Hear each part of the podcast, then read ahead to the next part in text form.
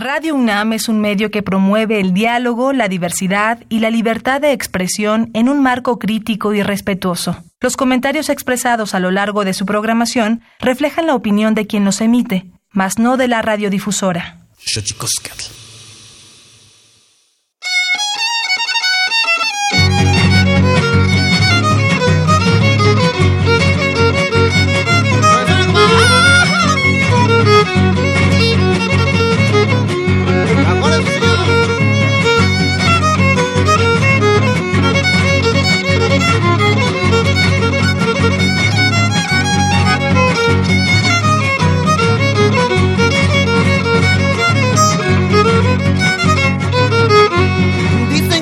Nos queremos, dicen que no nos queremos, porque no nos ven hablar, pero nosotros podemos. Ay, la, la, la, la, la. Pero nosotros podemos con los ojos platicar, pensando en qué quedaremos, pensando en qué quedaremos.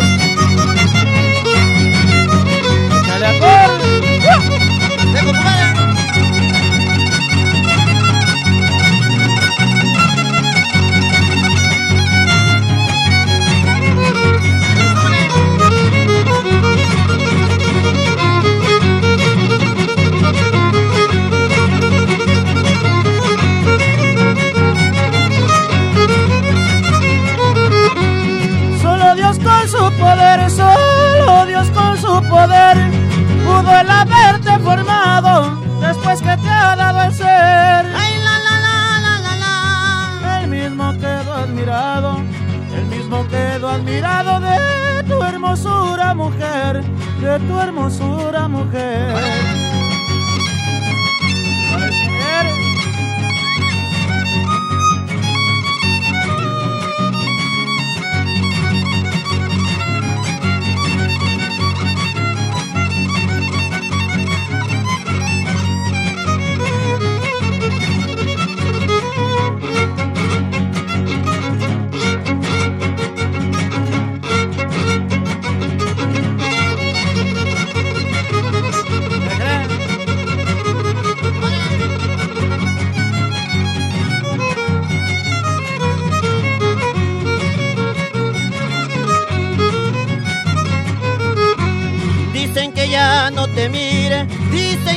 Ya no te mire, porque tu novio es celoso, como quieren que no admire. Ay, la, la, la, la, la. Como quieren que no admire, ese es tu cuerpo precioso y por tus besos suspire, si eres mi tesoro hermoso.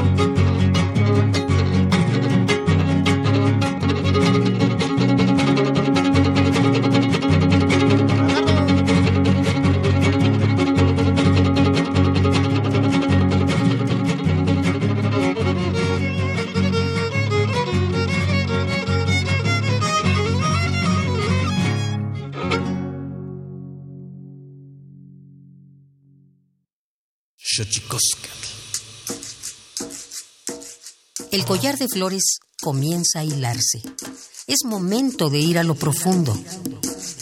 Radio UNAM presenta Xochicóscatl, collar de flores, con Mardonio Carballo.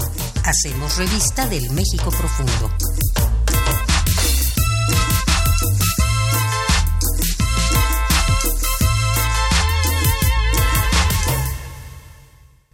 Queritztoquen tatamen guananamen y yolpaquin pampanicanti, huelintmosentilianti, huelintimocaquimpani, huescatepostlahtoli, y tocan Radio UNAM, y tocan Xochicosca, el collar de flores. Hola, ¿qué tal? ¿Cómo están, señoras, señores, niños, niñas, jóvenes, jóvenes?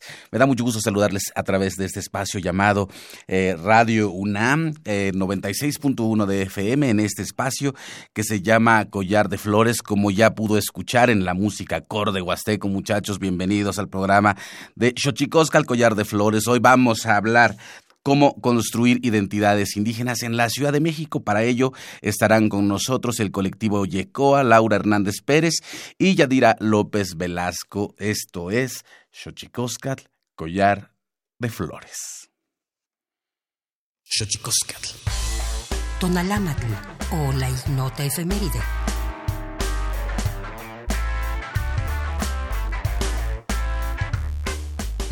...20 de agosto de 1838... Se crea en México la Casa de España, que acoge a intelectuales y escritores españoles exiliados por la Guerra Civil.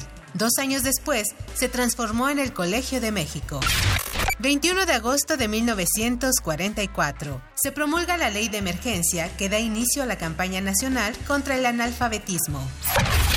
22 de agosto de 1950. La Asamblea Europea aprueba la Declaración de los Derechos Humanos, redactada dos años antes por la Asamblea General de la ONU. 23 de agosto de 2003. México firma el protocolo facultativo de la Convención contra la Tortura y otros tratos o penas crueles, inhumanos o degradantes. Esto para revisar el trato que reciben las personas privadas de la libertad. 24 de agosto de 1821. En Córdoba, Veracruz, el imperio mexicano obtiene su independencia y se reconoce a la Nueva España como un imperio monárquico constitucional.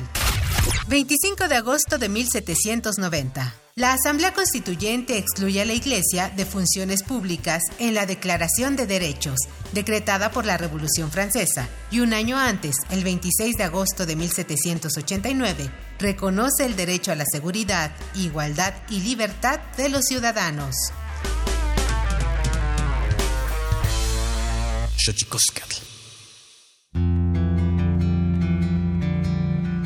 La Comisión Nacional de los Derechos Humanos presenta Sanili o La Conversa.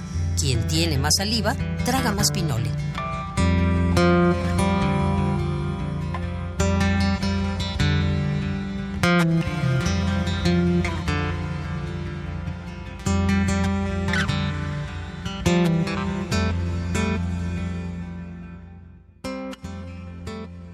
Y estamos aquí en Xochicoscal totalmente en vivo. Llámenos 55 23 54 12 55 36 43 39 55 36 89 89 y si está en el coche y se va a bajar y va a su trabajo y puede hacerlo www.radio.unam.mx en Twitter estamos como arroba Radio UNAM en Facebook como Radio UNAM el Twitter de este programa es arroba guion bajo collar de flores y arroba Mardonio Carvalho por si usted desea comunicarse con nosotros. Siempre se nos olvidan, así que vamos a agradecer primero a la producción, a Alejandra Gómez, a Héctor Castañeda, a Aldo Herrera, a Leslie Ortiz, a Rafael Alvarado y a Emanuel Silva, eh, nuestro equipo de producción, que sin ellos no sería posible hacer esta interlocución que estamos haciendo a través de este maravilloso invento que es la radio. Qué maravilla que no todo sea internet. La verdad es que tengo que reconocer eso. Amo hacer radio. Quizá es lo que más me gusta en la vida. Así que, muchachos, bienvenidos a Corde Huasteco. ¿Cómo están? Muy bien, muchas gracias. Qué bueno. Y vamos con nuestras invitadas, nuestras invitadas que eh, del colectivo YECOA. Yo quisiera primero presentarles a Laura Hernández Pérez, licenciada en Trabajo Social y pasante de la especialización de Intervención con Jóvenes, Escuela Nacional de Trabajo Social, coordinadora general del colectivo YECOA. ¿Cómo estás, Laura? Hola, buenos días. Muchas gracias por la invitación, Mardoni. Nombre, bienvenida a su casa. Yadira López, licenciada en Sociología por la UAM, coordinadora de Comunicación Social del colectivo YECOA. Hola, buenos días. ¿Cómo estás? Bien, gracias. Ahora sí que como se dice en náhuatl, ¿cómo está tu corazón? Está contento. Qué bueno, nos da mucho gusto. Identidades. Yo quisiera entrar al tema o de esta mañana por las identidades. Me gusta mucho que hablen en plural. ¿Por qué hablar de identidades? Pues creo que es importante hablar en plural porque no es una identidad unificada la que tenemos todos como indígenas. Si es cierto que nos reconocemos como indígenas migrantes en la ciudad, también es cierto que cada una de nosotras como integrantes del colectivo tenemos identidades diversas que hemos ido construyendo a lo largo de nuestro paso por la ciudad. Eh, ¿De dónde vienes? Yo soy de Juchitán, soy zapoteca. Eres de Juchitán. Mandamos un saludo a toda la banda de Juchitán, maravillosa banda, a, todo, a todos los tecos, a la tierra del Totopo, saludos. Totopo, güero, dicen por ahí. Sí. Y, usted, este, Laura, ¿de dónde viene? Bueno, este, mi mamá es poblana de la Sierra Norte del estado de Puebla y mi papá del estado de Veracruz. Ambos son aguas y migraron al municipio de Nezahualcóyotl en el estado de México. ¿Cómo se juntan? Porque, bueno, últimamente eh, ha habido muchos eh, colectivos, o yo he visto la creación de muchos colectivos, ya asumiendo esta identidad del indígena que llega a la ciudad, por ejemplo, que me parece muy importante, porque eh, en una ciudad discriminatoria, habrá que decirlo. Hay muchas cosas que trabajar en esta ciudad, una ciudad que no, no está preparada para la diversidad. Habrá que hacer énfasis justamente en estas identidades ¿Cómo se juntan ya bajo esta lógica de reconocerse indígenas inmigrantes en una ciudad como la de México? Bueno, el colectivo IECOAUN eh, surgió en el 2012 porque nos encontramos eh, jóvenes, mujeres jóvenes indígenas de distintos pueblos. Nos encontramos ya en la ciudad, ya sea por necesidad de estudiar o trabajar, y nos encontramos en un proceso de formación de derechos humanos. Es así como nos miramos y nos identificamos en esa diversidad, ¿no? De tú eres más agua, tú eres nagua, tú eres otomí, pero vemos esa necesidad de que hace falta mucho trabajo con la población y con las comunidades y los pueblos indígenas que viven aquí en la ciudad, que residen aquí en la ciudad, ¿no? Porque em, es importante reconocer que ya hay generaciones eh, de eh, tercera, cuarta generación que ya son indígenas, pero que ya viven aquí en la ciudad, ¿no? Pero que aún así no se le da ese reconocimiento, ¿no? Como tal. Entonces, vemos esa necesidad de em, hacer trabajo eh, comunitario y pues empezamos a acercarnos a los predios de la colonia Roma en la delegación Cuauhtémoc. Este, ahí estamos, eh, el colectivo es autogestivo. ¿Esto qué significa? Que no tenemos un, proyecto, o sea, un respaldo económico de gobierno o de alguna empresa. es decir, nosotras buscamos como nuestros propios recursos para hacer nuestras actividades. Hacemos talleres, eh, hacemos foros, este, hacemos cine debates y pues todo lo ofrecemos de manera eh, comunitaria. Retomamos las prácticas de nuestros pueblos, que es hacer como pues ahora sí el trabajo comunitario mm. sin ninguna retribución económica y es así como hemos venido trabajando. En, el caso tuyo, ya dirá tú, ¿qué generación eres en la Ciudad de México? Yo soy cuarta generación aquí residiendo en la Ciudad de México. Bueno, en la zona metropolitana, porque realmente mi familia vive en Naucalpan, entonces estamos como en constante movimiento entre el Estado de México y la Ciudad de México. Hay una cosa que yo siempre he, dicho, que de repente llegar a la Ciudad de México, a las grandes ciudades en general de este país siendo o reconociéndote indígena, no es un proceso muy sencillo. No. Platícanos de esto, por favor. Pues yo llegué a la Ciudad de México cuando tenía nueve años. Entonces, pues viví un proceso demasiado fuerte porque dejo Juchitán hablando zapoteco. ¿No? Entonces me inserto a la educación básica en la Ciudad de México, pero con un formato totalmente diferente del que yo conocía. Entonces ese fue como el primer golpe que yo sentí hacia mi identidad. Después, conforme fui avanzando en mi formación eh, académica, pues dejé un poco, ¿no? Me, me, peleé, como quien dice, con esta identidad. Entonces la fui dejando un poco ahí olvidada en, en los años de la adolescencia para volver a recobrarla cuando entré a la universidad. Fue un proceso difícil en el que, pues sí, el acompañamiento de otros compañeros y de otras compañeras indígenas me hizo retomar nuevamente esta raíz y poder reconocerme como indígena residiendo ya en la Ciudad de México. Pero además, y, qué pueblo el que, el que viene lleno de músicos, de poetas. Eh, decía con el maestro Esteban Ríos, poeta, él decía, más bien él decía que en Juchitán levantas una piedra y sale un poeta. Exacto. y que ah, eh, pensando un poco en esto, ¿cómo, se da la conjunción? Digamos, ¿cómo, cómo deciden, vamos a entrarle a este tema, eh, que es un tema peliagudo, me parece, vamos a entrarle a este tema de las identidades y vamos a trabajar por ellas? Pues es que creo que eh, precisamente en este trabajo en la ciudad, como colectivo, nos llevó a encontrarnos con niñas y niños y jóvenes que precisamente entraban en conflicto por esta parte de la identidad. Es decir, reconocían que sus abuelos a lo mejor vivían en el pueblo, pero no decían, bueno, está ahí el pueblo, ¿no? Pero yo estoy aquí. Y entraban en ese conflicto de, pues, ¿de dónde soy? Soy del, soy del campo o soy de la ciudad. Entonces, precisamente a, a través del trabajo comunitario, pues eh, vimos esa necesidad de que pues está el, la cuestión de la identidad. Hace falta fortalecer la identidad, fortalecer la cultura, eh, fortalecer sus raíces. Entonces es así como dimos con este tema de, de identidad y fortalecimiento de la cultura. Empiezan en 2012. ¿Dónde se conocen? Bueno, yo a Lau la conocí hace más o menos dos años en un seminario de investigación en el CEICH en la UNAM. Ahí, bueno, fuimos convocadas mujeres indígenas para hablar sobre mujeres indígenas, para vernos como sujetas de estudio, no solo como objetos. Y nosotras escribiendo nuestras propias vivencias dentro de la academia y fuera de ella. Entonces ahí conozco a Lau y empieza como todo este, este proceso de conocernos, me invita a trabajar al colectivo y fue así que empezamos pues a armar proyectos juntas.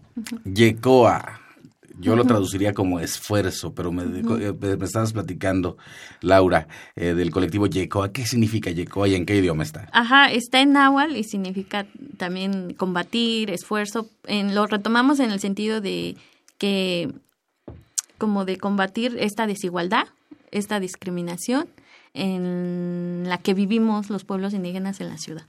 O sea, de eso se trataba la, la idea. O sea que, el colectivo nace ya con en aras del combate. Exacto, por, eso nuestro logo es un escudo de ocelot, de jaguar. Por eso lo hicimos en ese sentido, ¿no? Que estamos combatiendo pues esa discriminación o esa desigualdad.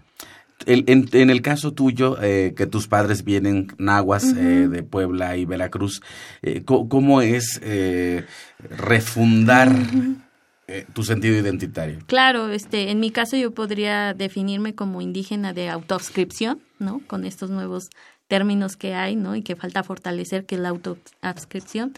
Y significa, significó precisamente, creo que coincido con Yadira, de en la universidad, creo que ahí eh, yo desde siempre sabía, bueno, mis abuelos aún viven en el campo, siembran, este, mi abuela es ejidataria, aún hay esa conexión con la tierra, pero tú no, yo no lo veía como un reconocimiento como tal a mis raíces. Fue a partir de la universidad y ese, y yo creo que el, que ahora sí que, que el ombligo te llama, porque yo siempre en la universidad mi aspiración era trabajar en comunidades y en pueblos indígenas, no sé, algo dentro de mí me llamaba, ¿no? Y en ese buscar, pues encontré con mis raíces, encontré que mi bisabuelo hablaba náhuatl, o sea, encontré muchos factores, la lengua, el, la tierra, los ancestros, las ancestras, y fue como en la universidad poco a poco em, empecé a coincidir y sobre todo a coincidir en espacios, en contextos de población eh, que migra, que llega a la ciudad y que precisamente encuentra con esos problemas de identidad. En, el caso tuyo, eh, llegas hablando zapoteco. Sí. ¿Eras monolingüe o ya eras bilingüe? Era bilingüe. Desde muy pequeña fui bilingüe porque existía, bueno, toda esta idea de mi papá que había estado moviéndose él toda su vida. Entonces decía, es importante pues que aprendan a hablar español porque seguramente algún día por cualquier cuestión van a tener que salir de acá y entonces es importante que aprendan la lengua de los otros. Y en ese sentido, ¿Conservas con el paso de los años el uso del zapoteco? Sí, todavía soy zapoteco hablante. Qué maravilla, porque nos vas a tener que dar eh, un, saludito en el, en, el, en el, idioma de los vinizá para, para que la gente escuche el sabor y, la, cadencia de esta lengua que a mí la verdad es que me impresiona. Tengo muchísimos amigos y muchos, muchos afectos en, bueno, sobre todo después del sismo en Juchitán, que ya se va a cumplir, por cierto, un, año del sismo terrible que devastó el área del istmo de Tehuantepec. Entonces, un saludo a toda la gente, a todos nuestros amigos, compañeros, poetas, músicos, locos, eh, hermanos indígenas de Juchitán. Y pensar, repensarnos. Yo creo que se impone, se impone este, Laura Hernández, licenciada en Trabajo Social eh, del colectivo Yecoa, se impone, me parece, que esta ciudad asuma de una vez su diversidad. ¿Cómo ves tú? Pues totalmente de acuerdo. Creo que aún imperan prácticas racistas discriminatorias eh, sobre población indígena y otros grupos sociales, ¿no? Yo creo que es importante resignificar esa parte, ¿no? que la población indígena ya es residente aquí, ¿no? O sea, la, la, las personas indígenas formamos parte de esta ciudad y es importante que, que pues, eh, la gente se sensibilice, ¿no? Y en ese sentido, por ejemplo, el colectivo ah, emprende actividades, por ejemplo, foros, espacios. Eh, eh, hacemos, este, los foros nos han servido bastante para llevar este mensaje, para resignificar que la población indígena nos encontramos aquí, ¿no? Y que estamos este, presentes y tenemos nuestras prácticas, tenemos nuestras formas de vivir, pero también a la par visibilizar que hay problemas, ¿no? Que hay, que la población aquí vive ciertos problemas, eh, por ejemplo, dentro del trabajo que hemos hecho, pues este las niñas y los niños tienen problemas en cuanto a la educación, en el sentido de que hay un rezago educativo, ¿no? Este, por esta cuestión de la lengua, ¿no? Que no van a la par como los otros niños. Y otros problemas, ¿no? Este, el no acceso a servicios de salud, por ejemplo, por esta cuestión de que, pues, este, hay una discriminación hacia tu manera de ser. Entonces, creemos que es importante, pues, pues que las personas de esta ciudad, pues, eh, puedan mirar, mirar la otredad como esa forma o esa parte de reconocer la diversidad como algo valioso. ¿A qué se han enfrentado, Yadira? Porque me parece que no es fácil, te lo dice alguien que ha trabajado el tema mucho. ¿A qué problemas se han enfrentado al momento de trabajar eh, estos temas sobre identidad, sobre derechos de los pueblos indígenas en la Ciudad de México?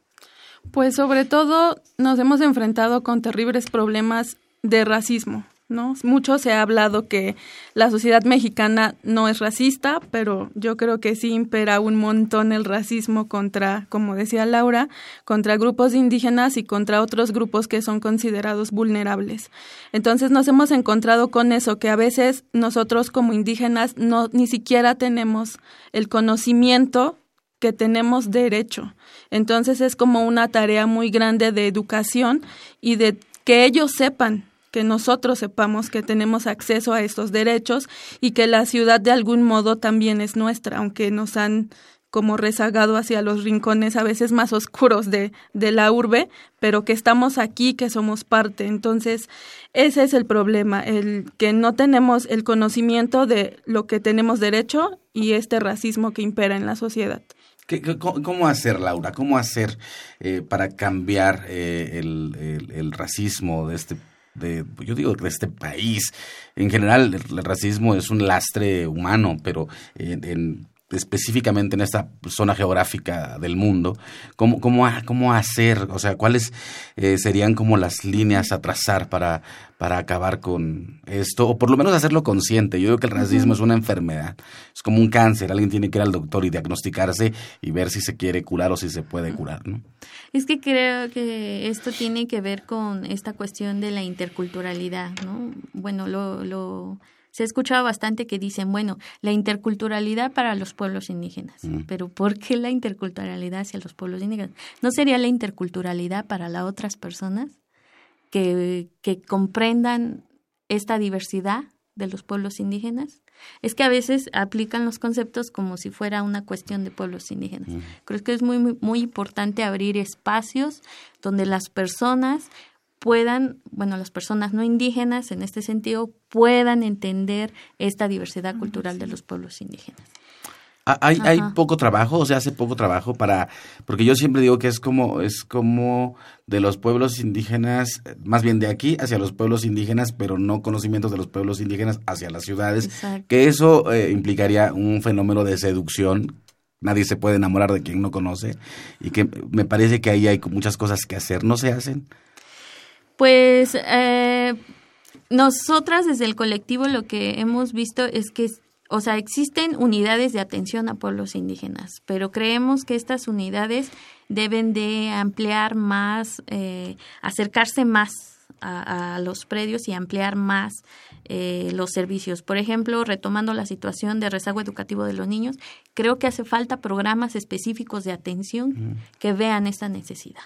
Porque además es violentar un derecho, que el niño tiene que aprender a leer y escribir en su lengua, ¿no? Exacto. Entonces creemos que, por ejemplo, ahorita en uno de los predios eh, eh, se hablaba de que, eh, es apenas reciente el caso, de que se iba a que la escuela se iba a hacer eh, turno de completo. completo, ¿no? Y la comunidad decía, no, es que necesitamos el turno vespertino ¿Por qué? Porque pues lo que pasa es que muchos de estos niños venden en la noche, entonces pues no pueden entrar temprano en la en la mañana, ¿no? Este, porque trabajan, o sea, se van juntos en grupos, entonces entender como estas eh, formas, exacto, la dinámica. Entonces necesitamos que, que, que estos, eh, ampliar estos espacios de escucha, por ejemplo, lo que les decía de los foros, este, que se acerquen a estos espacios donde la, la población comparta qué necesidades tiene, ¿no? Cómo están mirando eh, esta ciudad, cómo construir esta ciudad de manera más más asertiva para los pueblos indígenas. Yadira, las formas de comunicarnos con ustedes o con, eh, digamos, parte de un esfuerzo eh, por el aprecio de los pueblos, las lenguas, las identidades indígenas en la Ciudad de México. ¿Cómo se puede comunicar la gente que nos está escuchando aquí en Xochicosca, el Collar de Flores, con ustedes? Em, pues yo creo que es importante la asertividad, comprender que nuestra cosmovisión a veces es diferente de las personas que no son indígenas. Entonces es importante acercarse como desde el respeto a nuestra forma de ver la vida y entonces poder entablar un diálogo pues amistoso, respetuoso entre todos. ¿Tienes un ejemplo un ejemplo de esto que estás diciendo, un ejemplo, un botón de muestra que, que, nos dé cuenta de esta diferencia de comprensión del universo y de la vida en general. Eh, sí, bueno, por ejemplo, en Zapoteco eh, mucho hablaba con, una, con un compañero de la universidad porque a mí, por ejemplo, que soy educada de manera bilingüe, primero pienso en Zapoteco y después pienso las palabras como traducidas al español. Entonces un compañero en la universidad me decía, yo cuando te conocí, o sea, pensé que tenías un problema de lenguaje porque de pronto te tardas mucho tiempo en hilar las palabras. Y entonces yo le explicaba esto, ¿no? Es que primero pienso en mi lengua materna y después como que en un ejercicio rápido lo estoy traduciendo al español. Entonces él me decía, yo al principio pues o sea, no me acercaba como mucho a ti a conversar porque no sabía pues cómo acercarme y tenía como esta idea de que tenías un problema de lenguaje. Pero estas son las formas. Nosotros primero eh, pensamos y sentipensamos en nuestra lengua materna y después lo traducimos a este español que hemos aprendido gracias a la migración pensaba, ah, ahorita que te escuchaba en esto, y, creo que ha llegado el momento, Yadira, ha llegado el momento en que mandes un saludo a la banda en tu lengua, que creo que estaría maravilloso escuchar eh, el, la, lengua del pueblo que vino de las nubes. Claro. Padiushi, Guna Sikaru, Guna Lashidua. Bueno, eso fue muy breve, pero fue en Zapoteco del Istmo de Tehuantepec. Vamos a Tlachtolcuepa, la palabra de la semana, nuestra colaboración con el Instituto Nacional de Lenguas Indígenas. Vámonos. El Instituto Nacional de Lenguas Indígenas presenta Tlachtolcuepa, o la palabra de la semana. Palabra mije que se utiliza para referirse a la persona con características únicas que tiene el don espiritual de intuir algún problema del cuerpo. Traducida al español significa huesero o huesera. Proviene de la familia lingüística Mijesoque y pertenece a la variante lingüística Mije Alta del estado de Oaxaca. De acuerdo con el Catálogo de Lenguas Indígenas Nacionales del INALI, la lengua mije se habla en el estado de Oaxaca. Tiene seis variantes lingüísticas y según datos del INEGI, más de 130.000 hablantes la mantienen viva.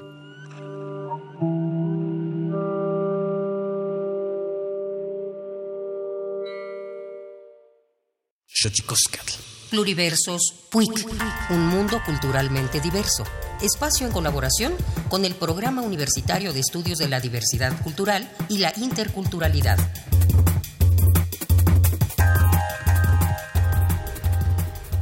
La llamada afroindianidad es un concepto acuñado por la doctora Luz María Martínez Montiel para referirse a la importancia del mestizaje biológico, social y cultural entre las personas con ascendencia africana y las poblaciones indígenas. Los matrimonios y nacimientos confirman que, durante el periodo de la lucha por la independencia de México, los dos grupos mayoritarios que habitaban el puerto de Veracruz, españoles y afrodescendientes, conservaron rasgos culturales y étnicos fácilmente identificables, aún posteriores a la supresión del sistema de castas y el nacimiento de la nación. Sin embargo, ¿por qué desaparecen de los registros ¿Qué pasó con los millones de mulatos, pardos, morenos, negros y otras castas de origen africano que habitaban en la fundación del México independiente? Habla Marco Antonio Pérez Jiménez, investigador del proyecto Afroamérica del PUIC UNAM. Como docente investigador especializado en las temáticas afrodescendientes, es común enfrentarse a esta pregunta que ha representado un reto muy importante para historiadores, antropólogos y otros científicos sociales, debido a que, entre otros factores, la abolición de las castas decretada por Agustín de Iturbide en septiembre de 1822, si bien dio a los distintos grupos socioétnicos en México la igualdad ante las nuevas leyes, también ha representado un obstáculo al investigador para continuar analizando estas poblaciones en los roles que jugaron dentro de la nueva nación. Uno de los enfoques que más ha servido para comenzar a responder estas interrogantes ha sido la historia demográfica, a través del análisis demográfico, el cual permite aproximarse a los habitantes comunes y corrientes por medio de la consulta de sus estadísticas vitales, es decir, a través de censos de población, así como de libros de bautismos, matrimonios y de funciones resguardados en distintas iglesias y parroquias. De este modo, se han encontrado dos posibles respuestas a tal cuestionamiento, la llamada afroindianidad y las poblaciones con una estructura demográfica caribeña. En ciudades y pueblos dedicados a la minería, donde a finales del periodo colonial se calcula que uno de cada dos mulatos se casaban con indígenas, población mayoritaria en la región que asimiló a los originarios de África, se perdieron los registros aún antes de la abolición de las castas en 1822. La llamada afroindianidad es un concepto acuñado por la doctora Luz María Martínez Montiel, coordinadora del proyecto Afroamérica, la tercera raíz del PUICUNAM, para referirse a la importancia del mestizaje biológico, social y cultural entre las personas con ascendencia africana y las poblaciones indígenas, fenómeno particularmente evidente en asentamientos ubicados en el centro del país. Para conocer más acerca de la población afromexicana, el proyecto Afroamérica La Tercera Raíz invita a estudiantes, investigadores y público en general a asistir al tercer curso de divulgación Afroamérica La Tercera Raíz, que se llevará a cabo todos los jueves del 23 de agosto al 27 de septiembre en el auditorio Arturo Barman. Mayores informes en www.nacionmulticultural.unam.mx.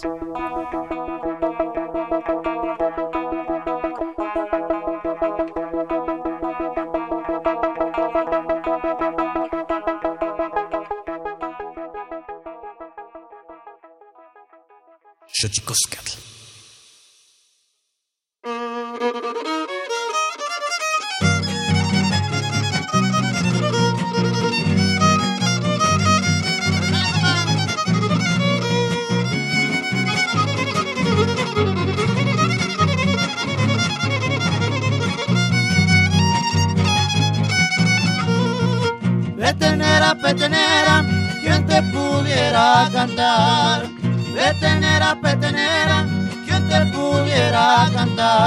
Ojalá que yo pudiera, ay la la, ay la la la. Ojalá que yo pudiera, cuando menos entonar, como entonan las sirenas sobre las olas del mar.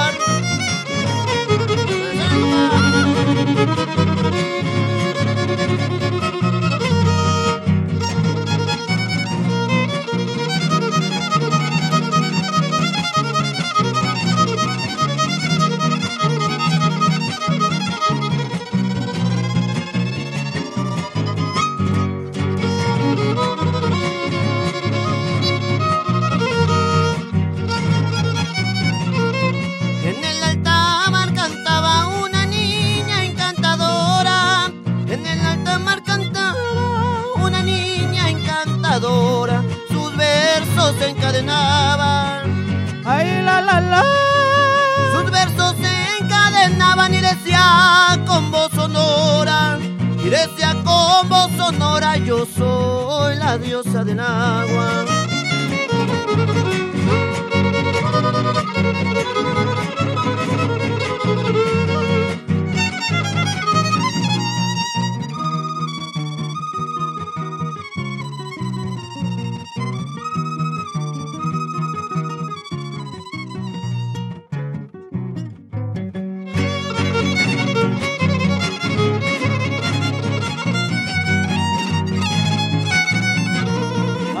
Recuerdo tu sonrisa viendo las olas llegar. Aún recuerdo tu sonrisa viendo las olas llegar. Y así como hacia la brisa. Ay, la, la, la. Y así como hacia la brisa te quisiera regalar. Un beso y una caricia por cada gota del mar.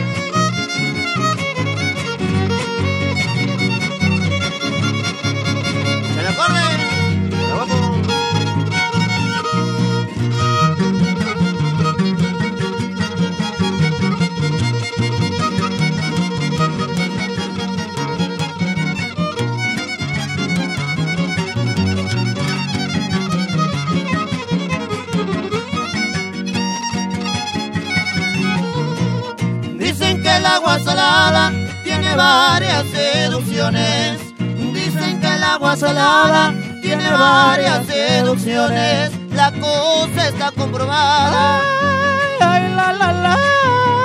La cosa está comprobada que mantiene a tiburones, que mantiene a tiburones y a la sirena encantada.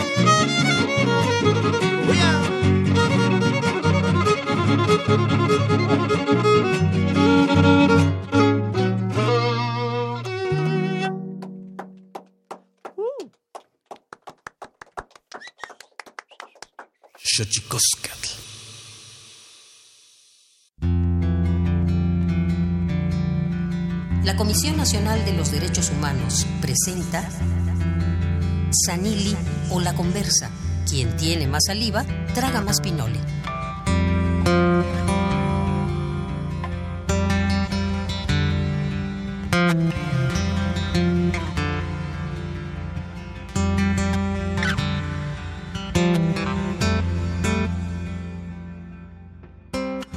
Acorde Huasteco, muchachos, ¿cómo están allá? El maestro Eric Flores que está whatsappeando como buen hombre de su tiempo. Claro, claro, para...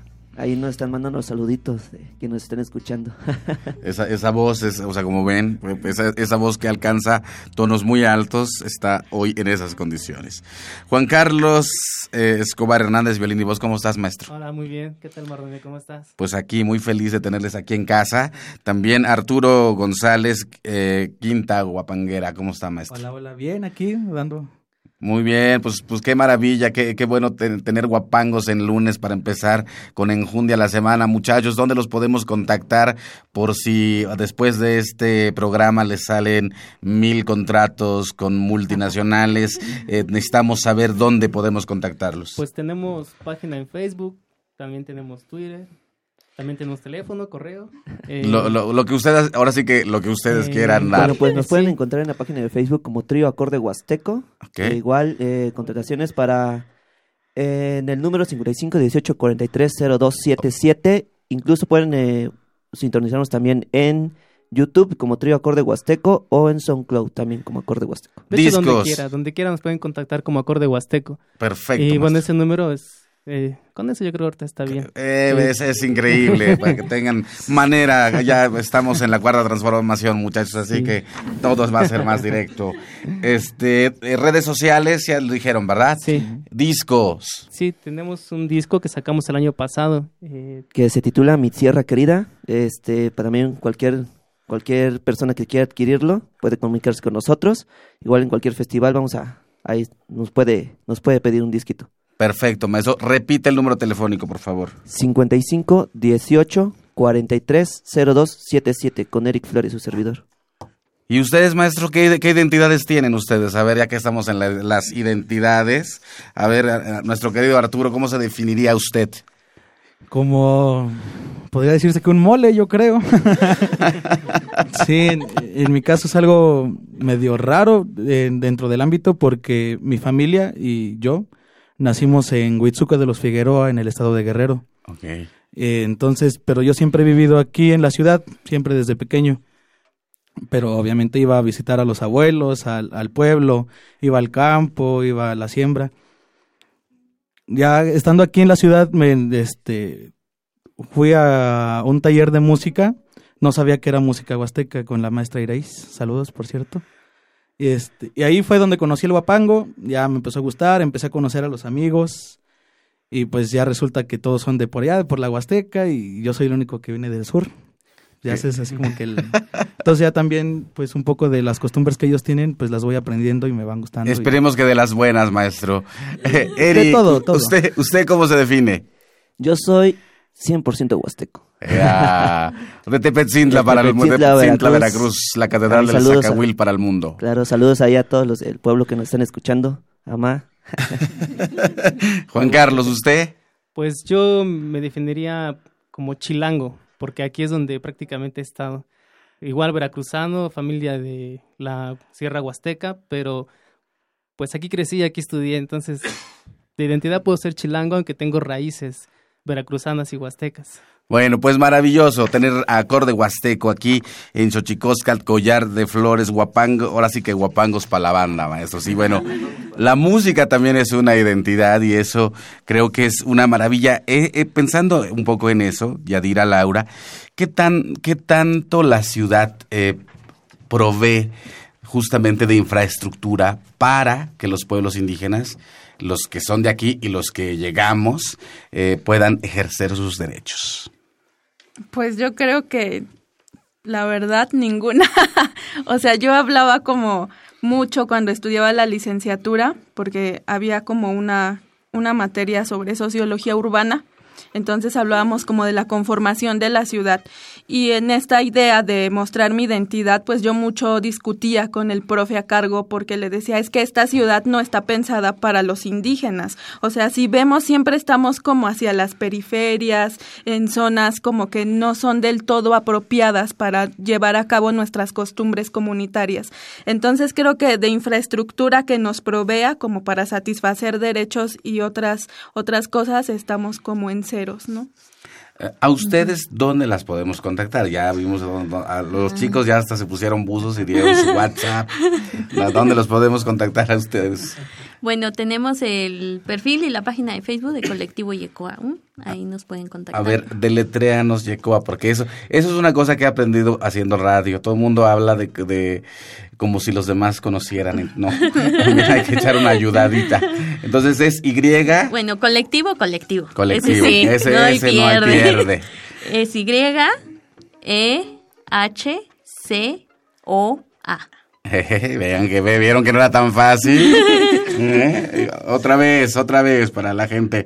Que, que esto que significa combate en náhuatl. Ajá, Eh, eh, se escribe, eh, ¿cómo sería? Y, y. E, H, Exacto. C, O, A.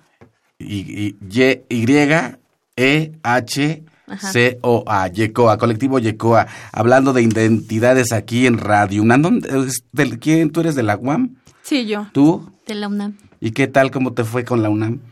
Eh, ¿Estudiando? Sí, claro. Pues bien, se podría decir.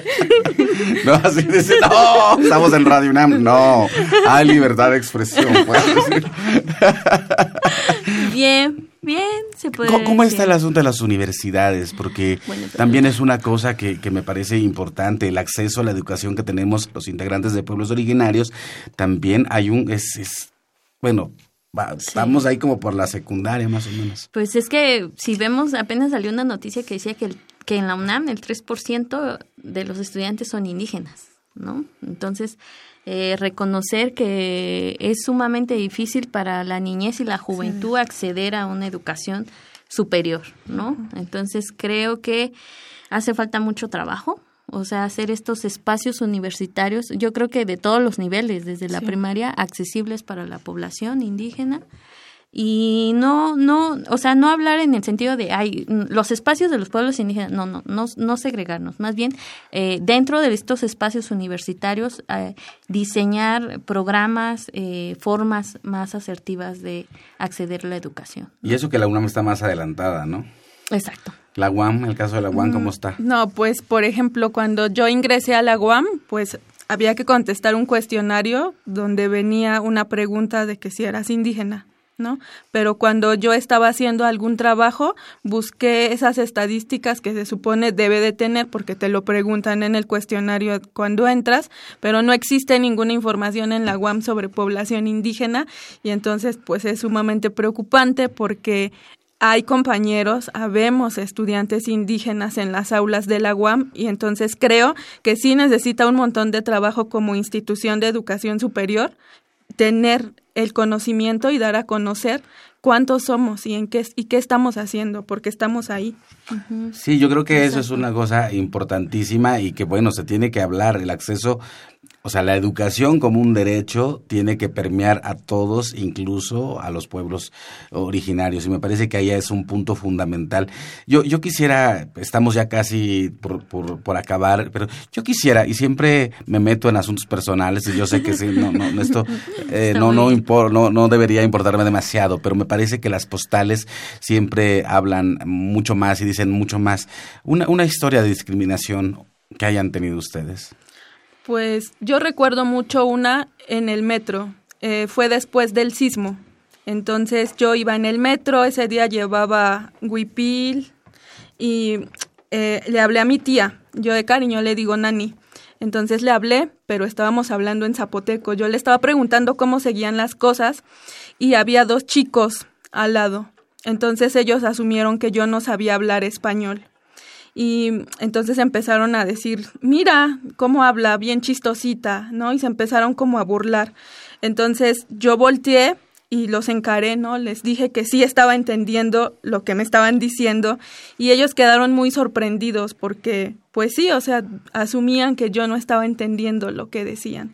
¿No? Entonces creo que esa fue como una cosa que me quedó muy, muy marcada, porque siempre la discriminación que yo, en lo personal, he vivido ha sido por el tono de mi piel o por la lengua. Bueno, acabamos de ver, no sé, el, el año pasado creo que salió un, un, este, un estudio que decía que el color de piel en este país determina tu, eh, tu situación laboral y por ende tu situación económica. ¿No?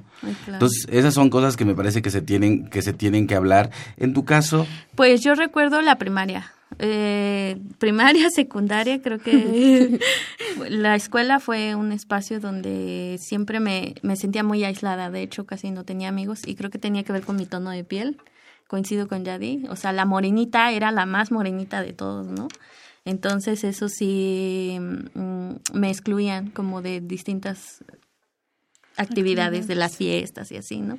Pero pues lo resignificas en tu vida y pues ahorita pues no es algo que me importe. Creo que ahorita a estas alturas creo que ya resignifiqué mi identidad, mi forma de ser y en los espacios que, que hemos construido. Yo, yo veo una, digamos, una efervescencia por lo indígena eh, y cada vez me parece que va, más personas están ejerciendo, eh, digamos, esta labor de resignificarse ante la sociedad por ellos, por ellas mismas, por nosotros, nosotras mismas. Eh, y, me parece que esa efervescencia va permeando muchos ámbitos de la vida pública y son muchos jóvenes, muchas jóvenes. Este, ¿Cómo ven ustedes esa situación? Pues yo creo que o sea, en tanto lo resignificas y lo asumes como parte de tu identidad, pues está muy bien.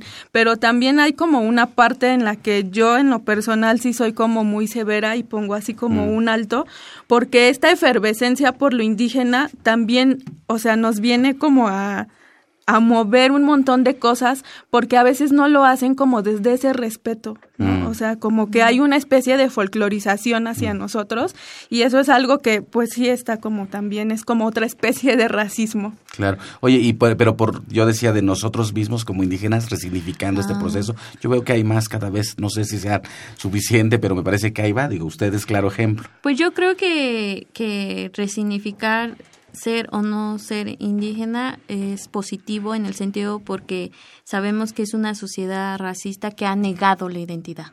¿No? Se les ha negado y entonces yo creo que es muy importante que muchas niñas, niños y jóvenes principalmente resignifiquen el ser indígena, ¿no? Y cómo ser indígena en los espacios urbanos pues es mucho más importante, le da un sentido más distinto porque pues en los pueblos pues sabes que, que eres indígena, ¿no? Y eso ni se dice, pero de pronunciarte en un contexto como en la ciudad sí le da un peso más distinto. Yo siempre dije que yo me volví indígena en la ciudad, me volví indio en la ciudad porque en el pueblo solo era Mardonio. Sí. Que tiene que ver con esto, Sí. Claro. ¿no? Es aquí donde Sí. me hacen decir pinche indio. Exacto. Sí, eso es terrible. Nada más para una otra postal de, de- de- de la discriminación y el racismo que hay en, en esta eh, en esta ciudad y que me, y me parece que hay que trabajar y que colectivos como Yecoa eh, van, eh, digamos que en ese camino trabajando para combatir la discriminación. Estamos aquí en Xochicosca, el collar de flores. Ya nos están diciendo que nos tenemos que ir. Ahí Alejandra ya nos está mandando esos anuncios de que nos tenemos que ir. No me queda más que agradecerles, agradecerles al colectivo Yecoa, a Laura Hernández, que nos hayas visitado, que nos hayas también ilustrado con tu palabra. Muchas gracias por acompañarnos. No, a ustedes. A- También, también a Yadira López, también del colectivo Yecoa, Gracias. muchas gracias. ¿Cómo, dirías gracias en zapoteco? Gashudua. Ah, Tlaxcamati en náhuatl y vamos pues ahora a nuestra gustada sección de más libros al rostro o lo que es lo mismo más amoch menos face. Más libros al rostro, o lo que es lo mismo, más Amoch, menos Face. Espacio en colaboración con el Instituto Nacional de Antropología e Historia.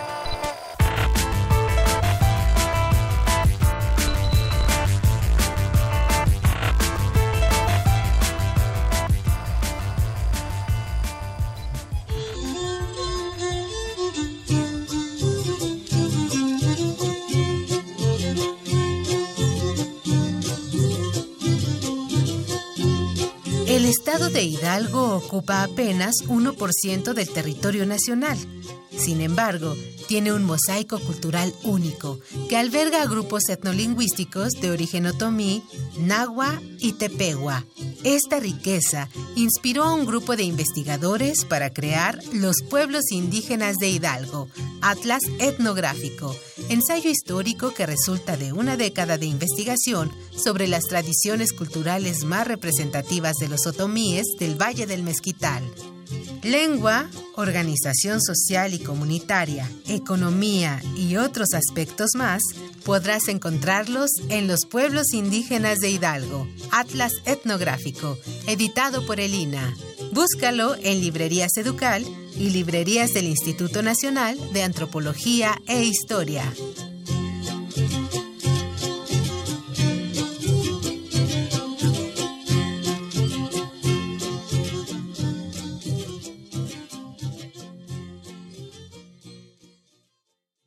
Xochicoscatl.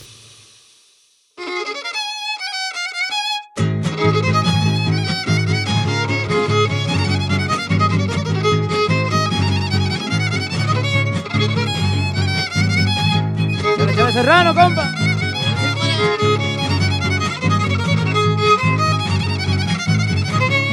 Aquí está su serranito, ahorita viene llegando, aunque me vean chaparrito. Amores ando buscando esas de pantaloncito, son las que me traen penando. Cargo corongo y morral, y también traigo pistola, si alguien me quiere asustar. Por una mancornadora no me les voy a rajar, me gusta andar en la bola. Soy serrano, soy serrano, pero eso sí muy formal.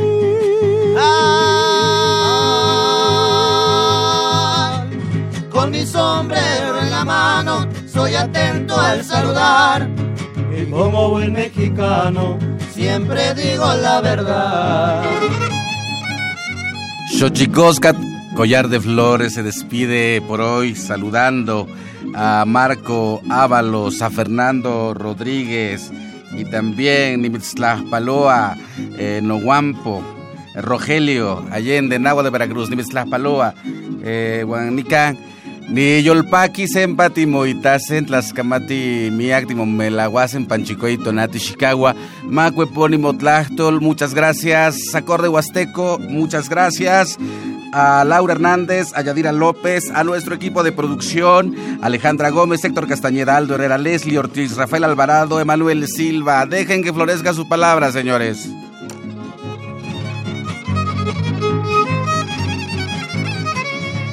mantas son mis calzones, guaraches de tres puntadas.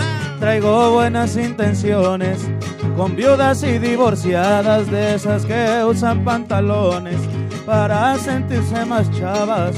La mujer es perdición para el hombre en este suelo. Las güeras son mi pasión, las morenas mi desvelo, las rubias mi adoración y las prietas mi consuelo. Soy serrano, soy serrano, pero eso sí muy formal.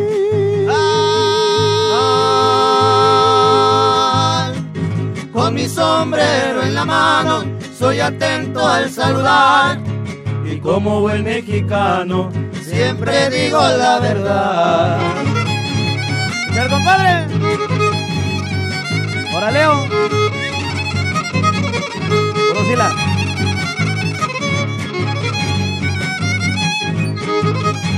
¡Saludos a los Miranda!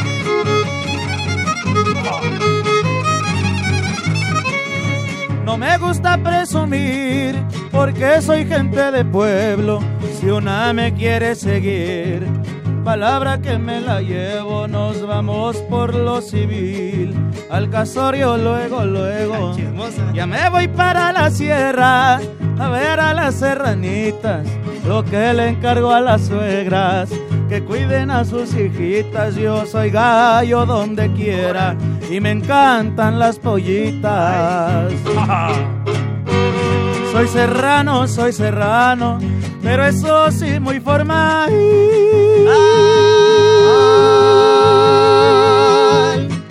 Con mi sombrero en la mano, soy atento al saludar. Y como buen mexicano, siempre digo la verdad.